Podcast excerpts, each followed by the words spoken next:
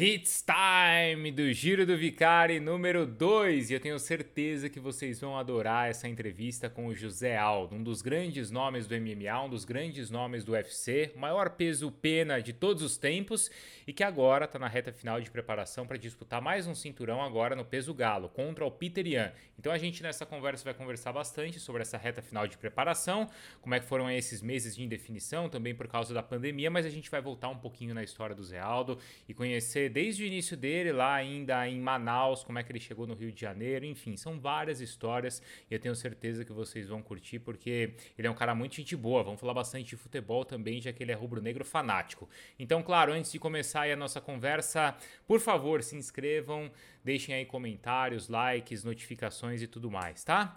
E vamos lá com tudo, porque o Zé Aldo é fera. Olha só.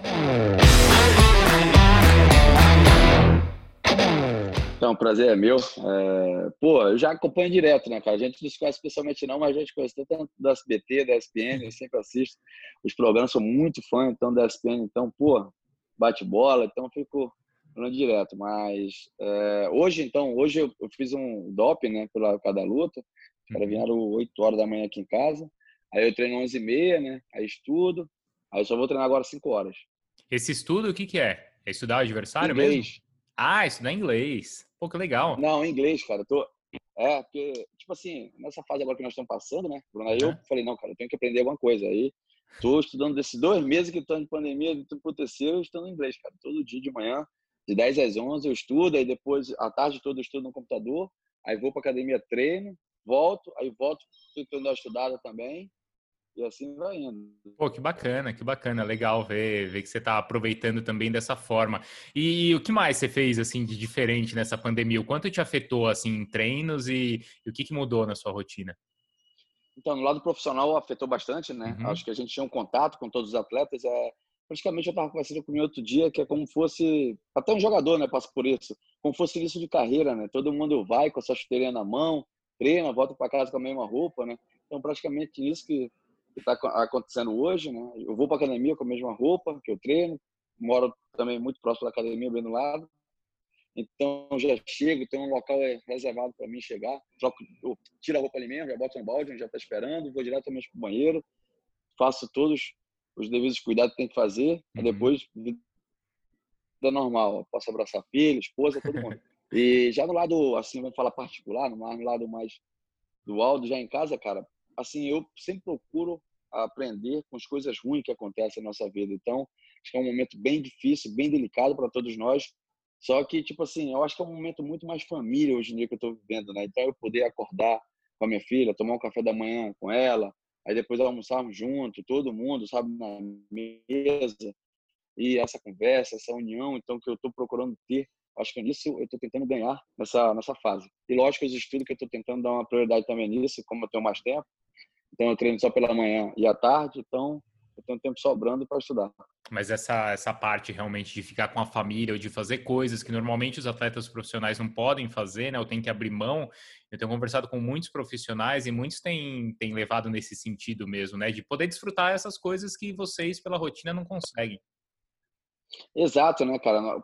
Principalmente alto nível, né? Um atleta de alto rendimento, é, rendimento tem a vida é muito corrida, é treino, é viagem, é treino, é viagem, não sei o quê. Então, eu via minha filha, às vezes, quando eu poderia buscar ela, ou à noite, quando eu chegasse da academia. Hoje em dia, não, a gente já pode estudar junto, ficar conversando, brincando, inventando todo dia sempre alguma coisa para se fazer na família mesmo. Então, uhum. é, é, um momento bem difícil, mas eu procuro sempre estar aprendendo nesses momentos. Cara. Então, fico bem feliz, fico bem tranquilo quanto a isso. Aquela parte de ter que treinar em casa, você passou por isso? Você teve um período que você fez assim algum treino em casa e o que, que deu para fazer? Então, Bruno, fiz, né? Logo, no, acho que as duas primeiras semanas, uhum. eu fiquei em casa fechado. Então, a minha esposa, ela já lutou, treinou kickbox, lutou jiu-jitsu. Então, eu puxava os treinos aqui, falava com meus treinadores é, o que eu poderia fazer em casa. Eles passavam na né, preparação física, os treinos de, combinar, de combinações, né? treino tático da luta. Então eu fiz bastante coisa em casa, né? Fiz como fosse, vamos falar, um, um estudo bem, bem, bem raso assim. Uhum. Fui muito a fundo, mas procurei executar bastante técnica. Quando eu vão falar que eu, assim, fazer um movimento meio que errado, então eu procurei ficar repetitivo nisso, junto com a esposa, me ajudando, assim, foi, assim, duas semanas bem difícil para ela, né? Porque mesmo fazendo os trabalhos devagar, é uma potência muito forte um atleta de rendimento. Então ela ficava roxa nos braços, segurando o negócio, e falava, não, eu falava, não, você que é mole, não sei o quê.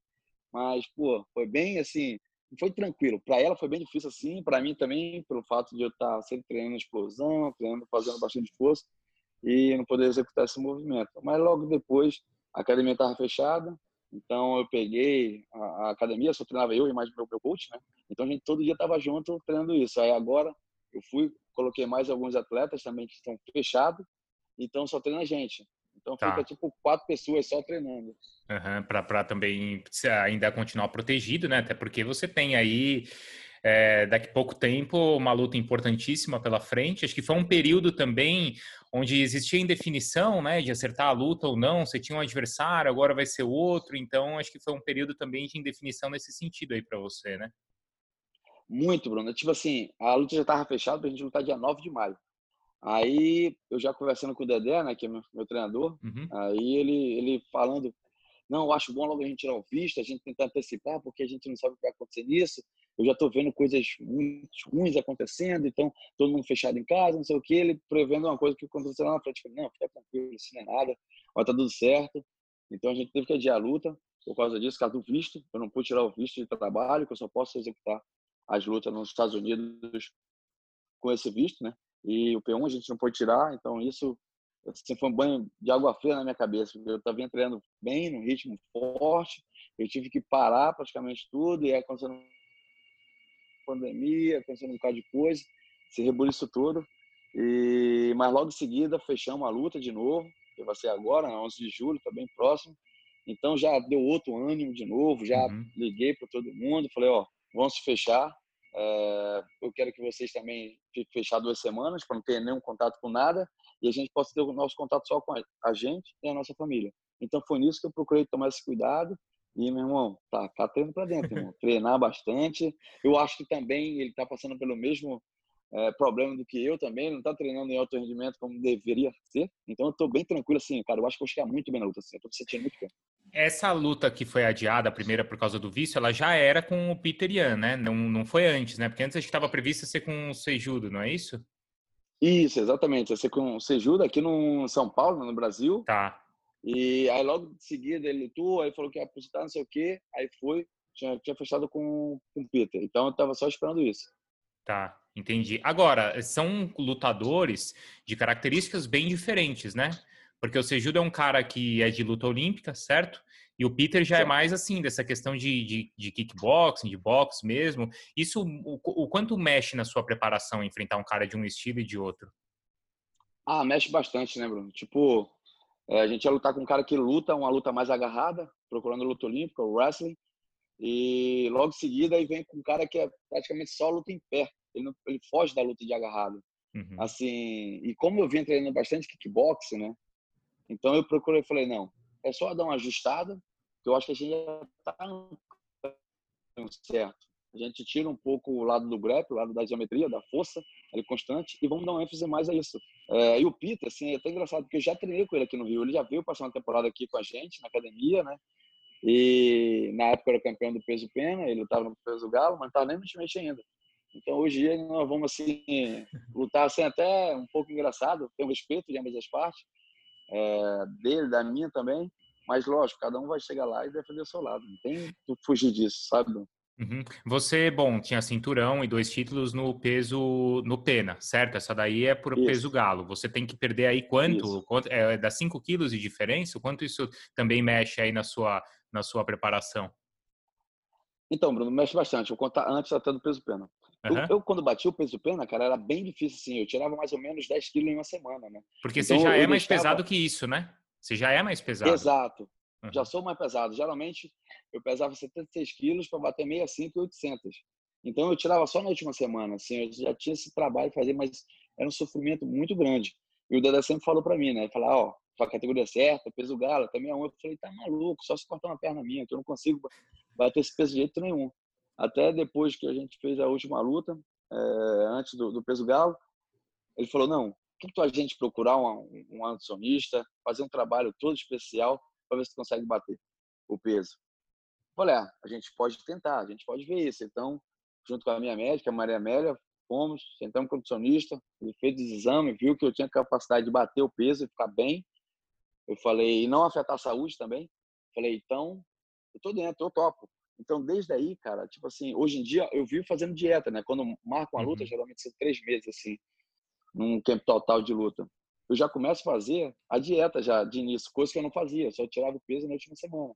Agora não, no peso galo, até 61 e 300, já tenho que manter uma dieta. Depois eu já estou bem mais sequinho, bem mais fino já, e como regrado. Uma coisa também assim, te falar, como eu te falei, eu procuro ver sempre um lado bom da história, cara.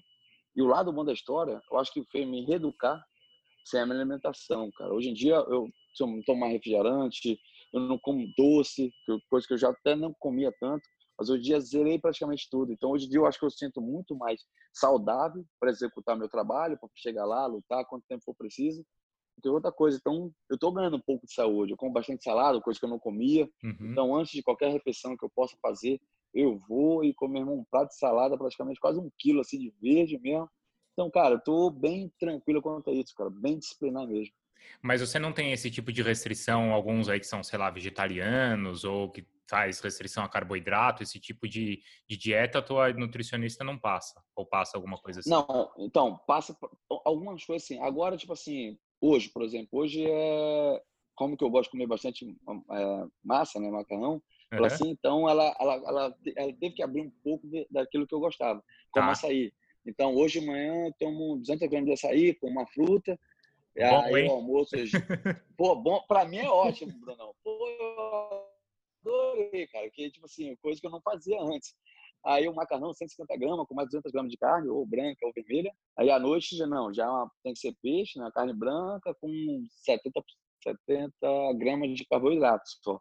Então ela vem cortando carboidrato sim. Tá. Aí já nas duas semanas finais, tanto a última do peso, uma semana antes da luta, eu já faço uma cetogênica, né? Que todo mundo sim. É, hoje em dia conhece sobre ela. Então eu faço bastante isso, mas mesmo assim, continuo comendo bem, me alimentando bem, forte e saudável.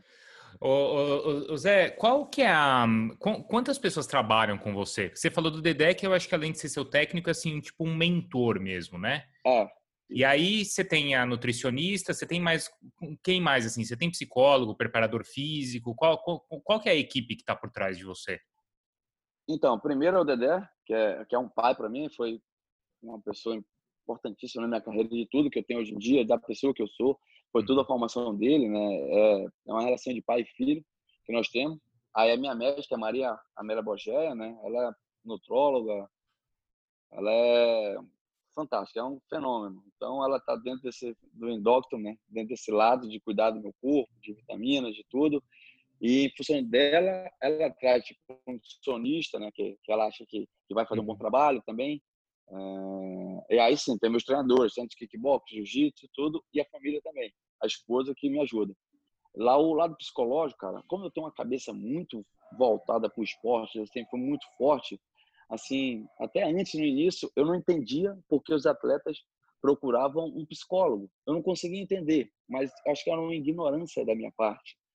Porque tem atletas que não têm a mesma cabeça que eu, que para mim é fácil. Eu treino três meses, eu executo técnicas, é como eu estudasse para uma prova. Eu estudo todo requisito ali e vai cair 10 questões na prova. Exatamente isso para mim que é na luta. Eu encaro a mesma coisa no esporte.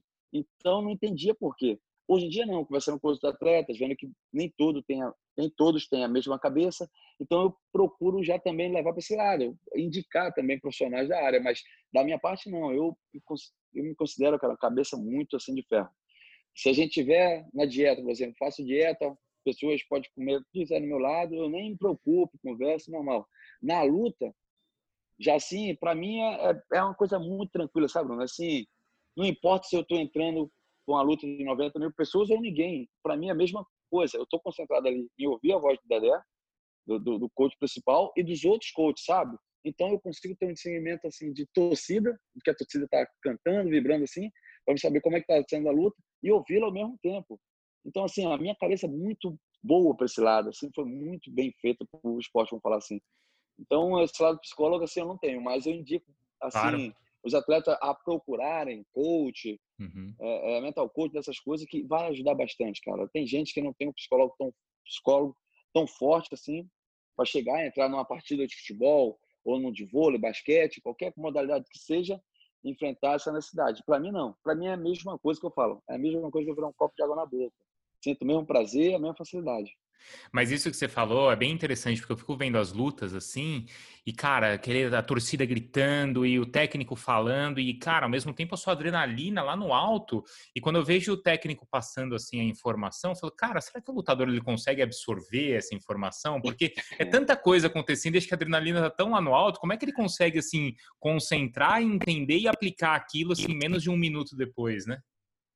Não, bem, então, por isso que eu falar, muito difícil, assim, vou te falar, da minha parte, hoje eu tenho experiência, tenho tudo, mas, assim, eu sempre procurei ficar mais tranquilo lá dentro. Fora, eu estou com a adrenalina muito alta, mas quando eu entro lá dentro do, do octógono, eu fico concentrado, eu foco, é tipo, não, eu tenho que fazer exatamente aquilo que eu treinei e que aquilo que o Dedé vai passar para mim ali. Então, eu fico toda hora, assim, com a voz dele na, na minha mente. Uhum. E eu fico, a, a torcida é meu termômetro. Se tiver, oh, oh, gritando, eu for medindo ali. Mas tem muitos atletas, cara, se você for treinando, é uma máquina. Você fala, meu Deus do céu, como que esse cara consegue perder uma luta? Ou jogar tão mal assim uma partida de futebol ou de vôlei, não importa onde seja. Porque tem um fator psicológico muito grande, muito grande. Porque ali a adrenalina foge daquilo que você está treinando. Você está treinando com seus amigos e treinando umas técnicas ali. Só que você, geralmente, se você não for um atleta muito bem é, condicionado psicologicamente, você não vai levar a sério aquele negócio pensando naquele movimento. Você vai dar aquela brincadeira, passa, o que, beleza. Mas na hora lá, quando vi, vamos falar do meu esporte, uma mão muito rápida, pesada, você sentia aquele vento passar no teu rosto, você já, tipo, trava, sabe? Assim. Então você tem que ter assim, um entendimento muito grande mesmo. É bem difícil, irmão. Eu procuro conversar com o Dedé nos intervalos, falar com ele, conversar. E aí, o que você achou? Como é que nós fomos? Ganhamos o primeiro round? Fizemos isso? Como é que a gente pode melhorar? E assim a gente vai levando.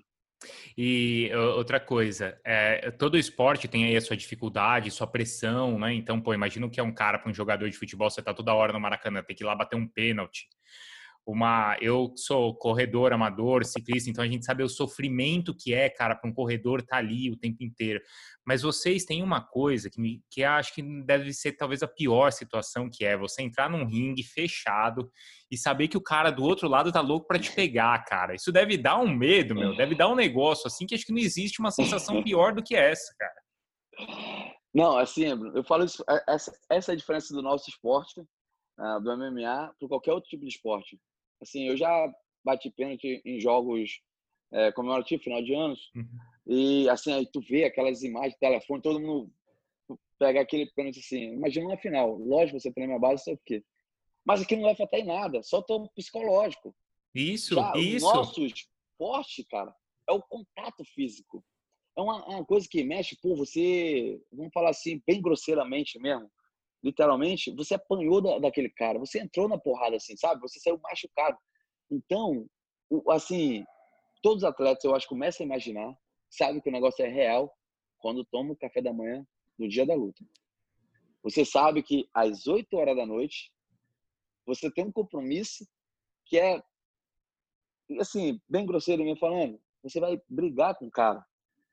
Mesmo que você possa fazer técnica de conforme for, ou você vai ter uh, não só uma sorte, mas ter uma felicidade de acertar um bom golpe e acabar a luta rápido, mas você sabe que você pode sair todo machucado. Mesmo você ganhando uma luta, às vezes você sai com os pés, as canelas, arrebentado do rosto, a mão também. Não tem como. Você vai passar por, um, por um, uma situação ali que é bem pesada, vamos falar assim. Então, uhum. acho que se você não tiver a cabeça boa, de você estar tá bem preparado naquele momento, cara, é bem difícil. Estou te falando, no café da manhã tu já começa a imaginar ver coisa assim, tu fala, caraca, meu irmão, aquele friozinho na barriga, sabe? Eu não quero isso aí não, viu, Zé? Eu não quero esse negócio não, você é louco. Fechar ali um negócio, o cara ali babando pra vir te pegar.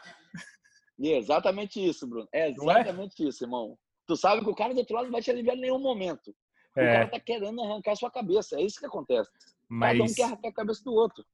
Mas esses esportes, assim, eu, eu, admiro muito, porque, assim, o que envolve disciplina... Eu, quando era pequenininho, no colégio tinha aula de karatê e eu fiz por muito tempo, assim, karatê. e essa questão de respeito, de disciplina. Minha filha faz judô no clube, então ela aprende muito também com isso. Acho que esse é o, é o grande lado aí desse, desse esporte. Eu estou conversando aqui com um tio que é lutador. A gente estava vendo até o, o filme ontem, que ela tá sempre, ela sempre vê o, o MMA e o UFC e, e, vê as lutas lá. É, Zé, de lutas assim difíceis que você teve, eu, assim, vendo a sua carreira, eu lembro, assim, de duas, né? Teve aquela lá no início, ainda no Jungle Fight, que acho que foi marcante para sua trajetória, pelo que você virou depois. Você deve ter aprendido muito ali, né? Com aquela derrota. E teve essa, assim, mais, eh, de, não tão antiga, mas mais recente, que estava todo mundo esperando, que foi a do McGregor, né? Como é que você uhum. aprende com, com derrota?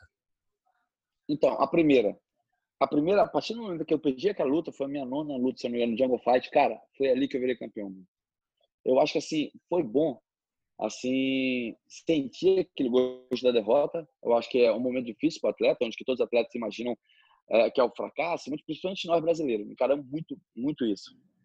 É, ah, a gente não, não é bom naquilo, começa a ter dúvida, o lado ruim, sabe, começa a influenciar dentro da sua cabeça. Mas naquele momento que a gente teve aquela derrota, cara, aquilo me deu uma, uma coisa assim, bem diferente de falar, não, acho que eu estou no caminho certo. Eu acho que apenas eu tenho que ver onde que eu errei, para não errar de novo. Cara, a partir dali, eu fui outro atleta.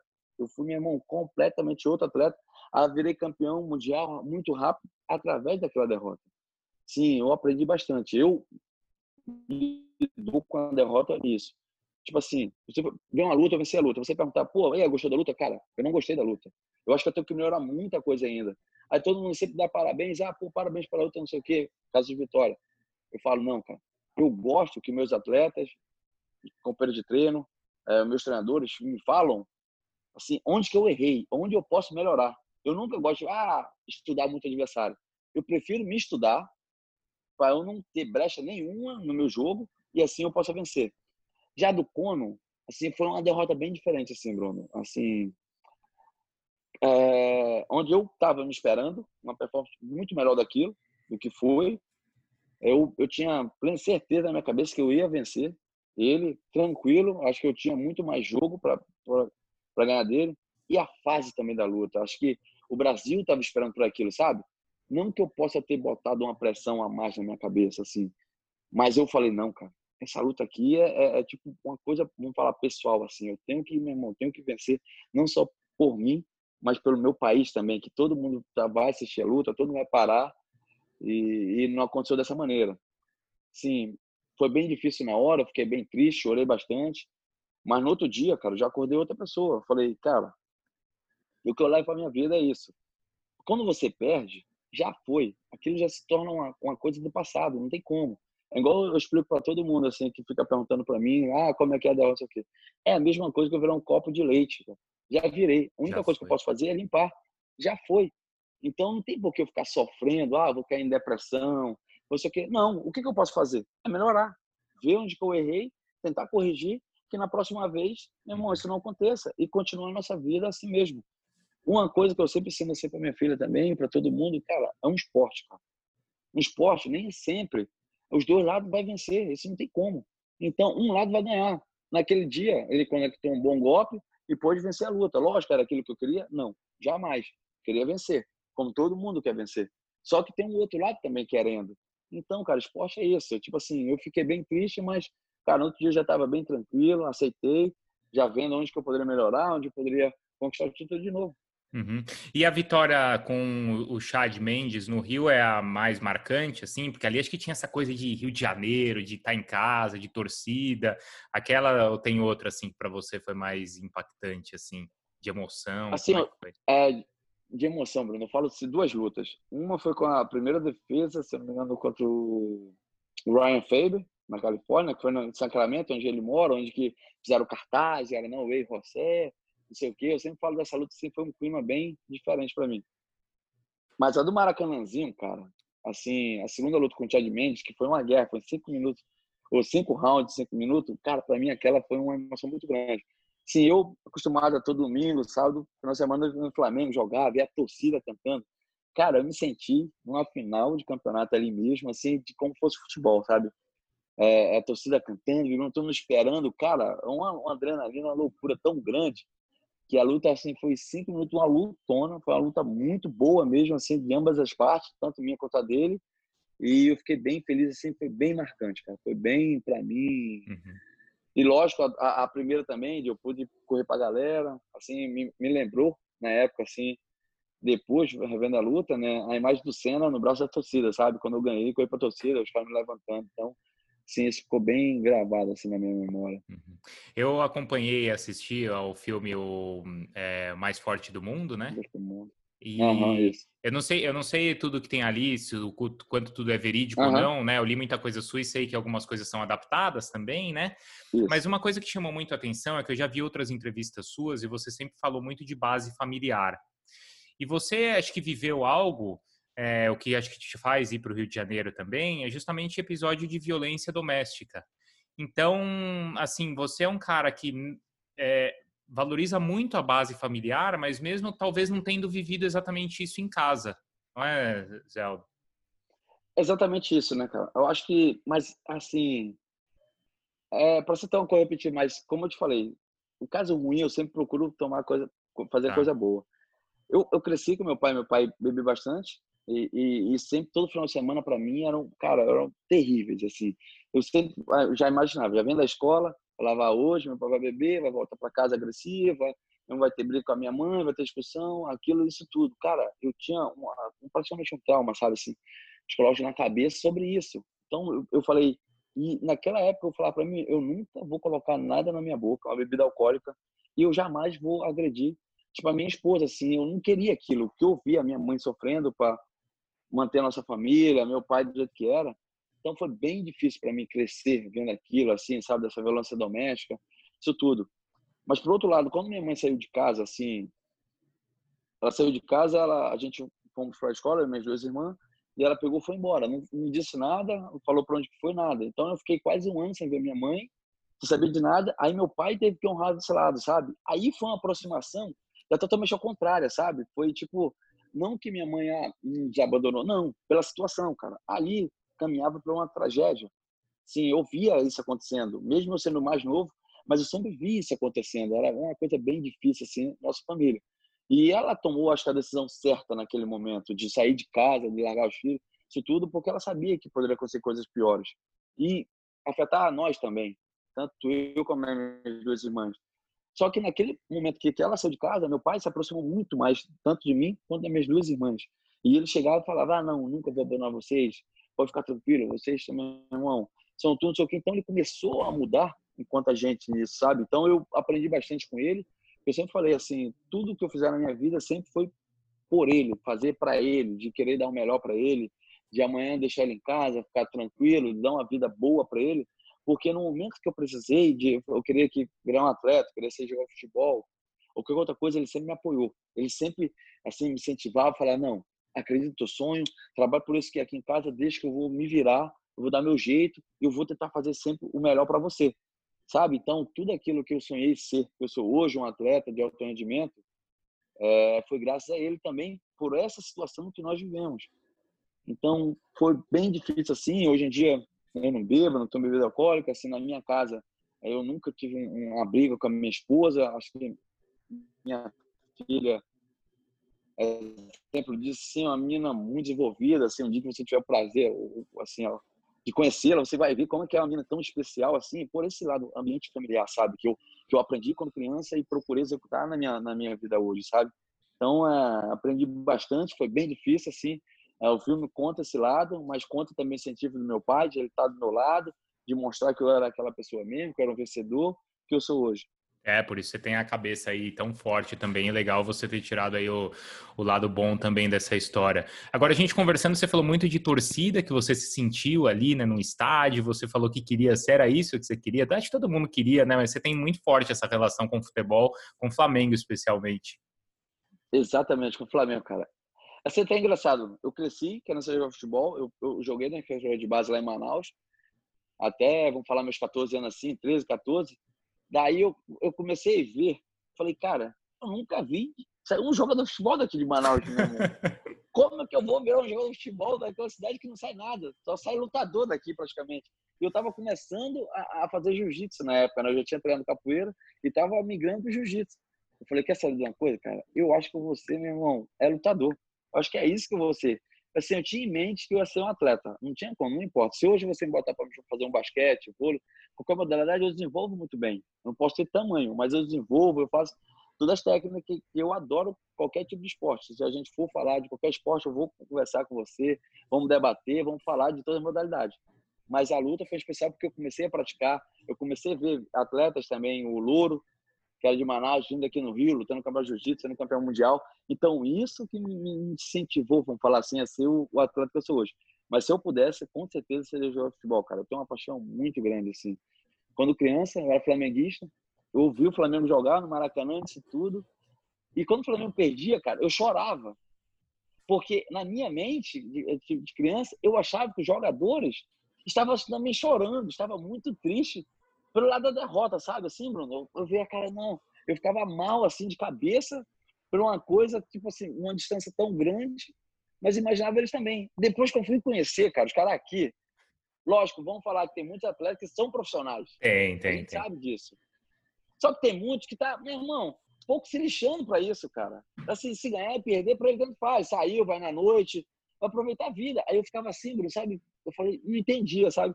Depois, assim, até conversando com o Diego, né, o Ribas, uhum. tempo, eu falei, cara, Diego, eu tinha uma, uma, uma visão totalmente diferente. Ele falou, não, não é todos os jogadores que são assim, não, cara. Tem jogadores que, pô, pode ter certeza, quando perde um jogo, meu irmão vai para casa estressado mesmo. Assim, puto, né? Puto sim, mesmo sim. da vida porque perdeu. E, e, e, pô, mas muitos não, muitos não se importam, isso faz parte. Então, mas assim, você como flamenguista, porque é o seguinte, o Rubro Negro ele já viu o time do Flamengo e, e, a gente percebia quando o jogador não queria nada com nada.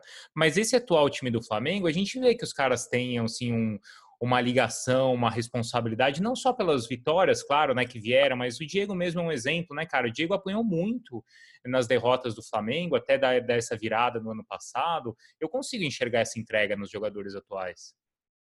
Sim, então, eu estou falando, por isso que eu conversei isso com ele, ele falou exatamente isso. O comprometimento do atleta hoje em dia. Mas, assim, lógico, a gente deve muito ao Jorge Jesus também, tipo assim, falando dentro do futebol eu via ele um, cara bem diferente de qualquer outro treinador aqui no Brasil. Eu sou, vamos falar um leigo, assim, eu sou amante de futebol, pratico futebol, joguei futebol não profissionalmente, mas na categoria amadoras. Assim, cara, a gente falando aqui no Brasil, taticamente era muito atrás de qualquer é, é, clube europeu. A gente tem um talento, só não tem taticamente. Se for ver, a gente tem grandes seleções, porque grandes jogadores brasileiros saem novo, aprendem taticamente como joga futebol e vêm para cá. Então tem um, pô, o Rafinha hoje voa. Porque ele já é um cara, pô, tem uma idade avançada, mesmo, mas sabe o batalha do campo. Já jogou taticamente com os melhores. Felipe, então né? tem um conhecimento. Felipe, lógico. Pô, o Felipe Luiz, todo mundo fala, cara, o cara não corre. Mas por que mesmo o cara todo jogo arrebenta? Como é ele fala isso? Então, pô, o Diego, então, o flamenguista tem, tem um lado que é doente, assim, sabe, Bruno? O cara é doente. Se trazer o Messi hoje, o Messi jogar mal, o cara vai xingar o Messi de toda maneira. flamenguista é um cara mais doente mesmo. Não tem como você discutir futebol com flamenguista. Assim, assim eu tenho os pés no chão. Pô, o nego criticava o Diego pra caraca. Eu falei, meu Deus do céu, cara. O cara é o único que tenta fazer uma jogada, botar a bola no chão, criar alguma coisa, e o nego tacava o pau nele, ah, quer não sei o quê. Eu falei, meu Deus do céu. Aí os caras gostavam de Massa Araújo. Eu falei, nada contra o Massa Araújo, lógico, é um carregador de piano. Tem, alguém tem que fazer o trabalho sujo no time. Sim. Mas, pô, não tem comparação do Diego, cara. O comprometimento dele, esforçado, meu irmão, dedicado, obediente. O treinador fala, ó, você tem que marcar aqui. Pô, eu vi contra o Corinthians, cara, na, na semifinal lá, no, no, na, no Corinthians, pô, o Diego jogando de meia direita, cara. O cara é um meio de ligação. O, o, cara botou ele ali, ele fez a função. Ele procura jogar pro time. Então, Sim. hoje em dia, pelo fato de Jorge Jesus também estar tá no Flamengo, a gente tem um comprometimento de todos os atletas muito grande. Assim. E assim, o Fico Diego, pô, eu ali até critiquei muito, assim, algumas vezes o Diego, mas assim, uma coisa que eu sempre uhum. valorizei é que na boa ou na ruim ele sempre estava lá dando a cara para bater entendeu? E isso acho que mostra um, um, respeito muito grande, principalmente pelo torcedor, né? E depois ele ter vivido aquele momento tão ruim, é, quando ele perde um pênalti na Copa do Brasil, ele tem a contusão na Libertadores, mas aí o cara, tipo, é uma das grandes histórias do Flamengo do ano passado, porque aí, pô, o gol do Gabigol sai dos pés dele, né? Como é que foi para você aquilo lá, o, o, Zé Aldo? Onde você tava? O que aconteceu naquela hora? Então, eu tava, a gente estava com a luta marcada em dezembro, né? Cara, é, aí vem aquele momento, esquece tudo. Eu, tipo, eu falei com o Dedé, eu falei, não, Dedé, é, é, é, um pedido de filho agora, não é o atleta mais. Cara, eu, eu, eu, eu vou para, meu irmão, Peru, eu vou ver o Flamengo sendo campeão. Eu não quero nem saber, eu vou, meu irmão. Eu fui, graças a Deus também o pessoal da Adidas também, que me deu uma moral, eu dei. Eu fui, cheguei no dia do jogo, cheguei umas 11 horas da manhã. Aí passei no hotel, deixei uma mochila rapidinho, tomei um banho, fui direto pro estádio. Do estádio já levei a mochila, da mochila, meu irmão, na saída do estádio, fomos campeão, não sei o que, já fui direto pro porto, já pegando um voo de volta. Eu tava na dieta, tava próximo da luta, e, só que tinha um sonho de ver o Flamengo sendo campeão, cara. Eu tenho até vídeo, assim, eu chorando pra cara, os caras filmando. Cara, uma emoção muito grande, assim. Eu acho que emoção maior só do nascimento da minha filha. Agora, de ver o Flamengo sendo campeão da Libertadores ali, é um momento histórico, eu tava lá no estádio. Cara, assim, eu via todo mundo vendo o jogo, flamenguista, como eu falei, doente, ah, que não sei o que, que não sei quem tá jogando mal, que não sei o que. Eu falei, meu Deus, não é o Flamengo que tá jogando mal. O River tá jogando muito bem. A marcação dos caras estão muito bem encaixada, tanto no Rafinha, na saída de bola, como o volante vem para trás, o Leão libera o zagueiro, tem lá abrindo. O jogo não estava espaçado, a marcação estava muito em cima. E a gente vai perdendo de 1 a 0. Só que eu sabia, cara, que aquele jogo a gente não perdia. Eu falei, Flamengo vai fazer um gol, cara. Prorrogação a gente vai. É muito difícil a gente não fazer um gol. Porque tava um sol, tava um calor tão grande. Não tem ser humano que aguente correr 90 minutos numa pressão, marcando todo mundo em cima. Tem uma hora que eles vão afrouxar. E eu falava o tempo todo, eu falei, cara, esse jogo é pro Diego, o Diego vai botar a bola no chão e vai virar esse jogo. E eu ficava falando assim pros torcedores, todo mundo me xingando. Aí eu falei, calma, vai acontecer. Cara, quando saiu o gol, primeiro, eu mandei pro Diego, cara, todo mundo me abraçava. Todo mundo chorando, eu também chorando, me abraçando. Caraca, você tá falando do Diego. Só que eu falei, cara, que é um jogo totalmente diferente. A gente não tem que só analisar ah, que a gente é torcedor, tem a emoção, paixão. Beleza, mas ver taticamente também o jogo como é que tá acontecendo, sabe? Então, para mim, foi uma emoção, primeiro, muito grande. Sim, eu acho que só perde para o nascimento da minha filha. Mas, pô, ver o Flamengo sendo campeão ali, cara, pô. Eu cresci vendo o Flamengo altos e baixos, é, com diretorias, afundando o clube. Flamengo sempre brigando para ser rebaixado, ali, depois ver essa, essa, essa fase que nós estamos vivendo de vitória, de, de grande conquista, para mim é um privilégio muito grande. E foi o que você falou, porque, sei lá, o jogo não estava mesmo para o Flamengo até 70 minutos, até metade do segundo tempo. Aí tem mudanças do River, né? Cansado. A substituição pelo prato também não é boa. E as substituições no Flamengo são, são as, as corretas. Encaixa. Ali. Encaixou, é. é. E assim, principalmente ali, o Flamengo também ter frieza, né? Ter cabeça, que acho que é algo que você enfrenta muito na luta, que ó, não tá pra gente hoje aqui, hoje não é o nosso dia, mas calma que ainda tem tem coisa para acontecer aqui, né? Tem jogo, tem jogo, exatamente. Eu acho que é você manter, assim, logo no início eu tava vendo o Gabigol perdendo a bola pro Pinola lá, meu irmão, eu falei, cara, o cara tem 40 anos de idade, cabelo ter 20, alguma coisa ainda. Como é que ele tá perdendo corrida, perdendo tudo para ele? Fala, não, cara. Uma hora a bola vai entrar, uma hora ele vai ganhar uma. Uma vai sobrar e ele vai fazer. Tinha isso na cabeça. Então, cara, é o foco, cara. É o foco naquilo. É, acho que eu não sei se foi o Diego que conversando um dia. Ele falou que. Falou até isso com o Gabigol, tem até a imagem depois. Ele falou, cara, quando você quer, você mentaliza aquilo, que é aquilo que vai acontecer. Então, pô, antes de entrar no estádio, toca na taça. É. Então, já imagina você levantando isso. Então é a mesma coisa que eu falo. Eu vivo isso, a luta, antes de acontecer. Eu já imagino eu entrando no octógono, eu já imagino vencendo meu oponente, eu já imagino a vitória, sabe, Bruno? Assim, já comemorando com todo mundo. As entrevistas também, o que eu vou falar. Às vezes, tipo assim, a minha esposa fica falando, pô, tá falando sozinho, não sei o que. Eu falei, não, tô tendo reunião, porque é exatamente aquilo que eu vou fazer durante a luta, sabe? Então é, é, é isso, cara, é a cabeça, cara. A cabeça move, meu irmão, montanha, né? Como se fala. É, isso aí. Tem uma cena do Gabigol pedindo calma, assim, que é bem simbólica e depois, pô, o cara consegue virar o jogo.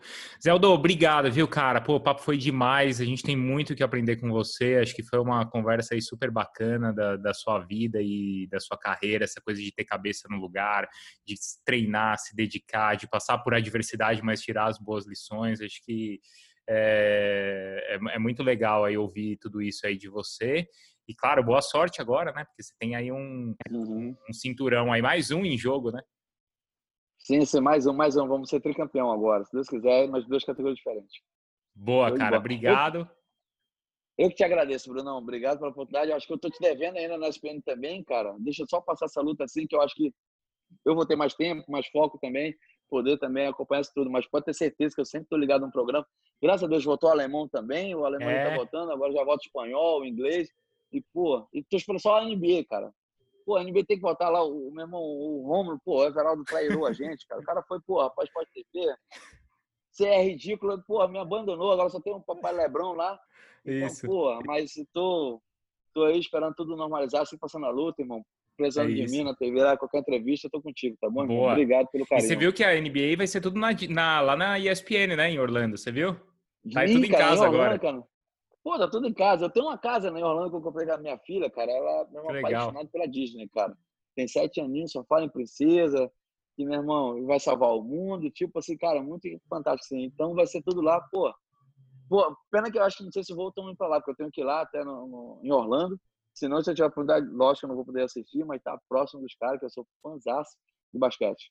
Valeu, obrigado, Zé. Abração, viu? Abração, irmão. Fica com Deus, Bruno. Beijão, irmão. Cabeça boa sempre. Valeu.